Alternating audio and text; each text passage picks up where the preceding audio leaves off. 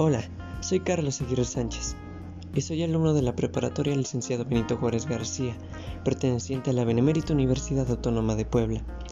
El día de hoy hablaremos de uno de los riesgos más comunes de encontrar en el Internet, mejor conocido como ciberbullying. El Internet no es solo una base de datos, sino es la base de datos más grande de todo el planeta, y en él se pueden dar distintos usos para favorecer nuestro conocimiento y ampliarlo con una información que sea 100% útil. Sin embargo, lastimosamente existen personas en las redes sociales mayormente que se aprovechan de los que no tienen un conocimiento amplio acerca de los múltiples riesgos que existen en el Internet, como son el grooming, el sexting, la sextorsión y el ciberbullying, que es el que vamos a hablar el día de hoy.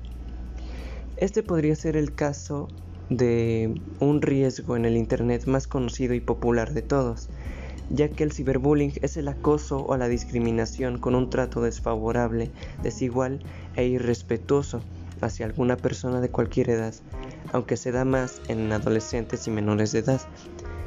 Y no sé ustedes, pero yo pienso que juzgar a una persona por características diferentes, ya sean físicas, o de distintas maneras de pensar no es excusa para darles un trato desigual. Y todos merecemos el mismo respeto.